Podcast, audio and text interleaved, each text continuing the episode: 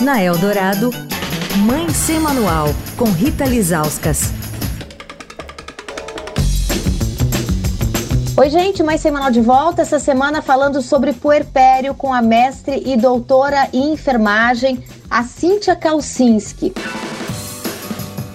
Cíntia, essa confusão que as pessoas muitas vezes fazem quando vem uma mulher em apuros no pós-parto, né? Elas minimizam, ah, ela tá só no puerpério.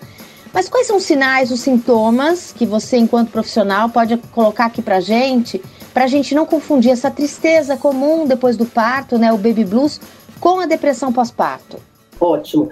Para deixar mais claro, eu vou começar falando de uma situação que a gente chama de blues puerperal ou baby blues, que é mais conhecido, né? Antigamente se falava muito baby blues, que é uma situação onde a mulher sente uma tristezinha ela se sente insegura, ela sente que tá pesado, tá difícil, ela chora com muita facilidade. Então, assiste uma, eu brinco, uma propaganda de TV, tá chorando.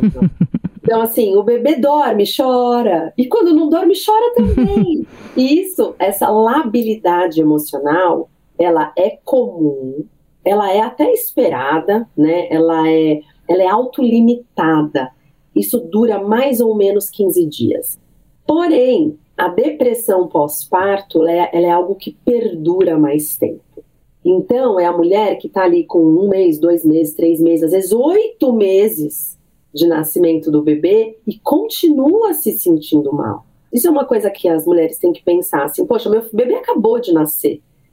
Tudo bem, essa inconstância emocional que eu sinto faz parte dessas minhas alterações hormonais, da alteração do meu corpo, da minha rotina. Mas quando isso se perdura, é muito importante procurar ajuda. Então eu diria que assim, é prestar atenção nas suas emoções e se sentir um pouquinho melhor a cada dia.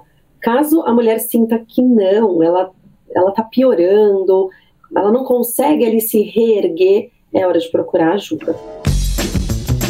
Amanhã, afinal, o que é essa tal de rede de apoio que tanto falam que é necessária né, para essa mulher que acabou de dar à luz? Quer falar com a coluna? Escreve para mãe sem manual, arroba estadão.com.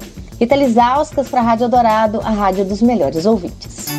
Você ouviu Mãe Sem Manual, com Rita Lisauskas.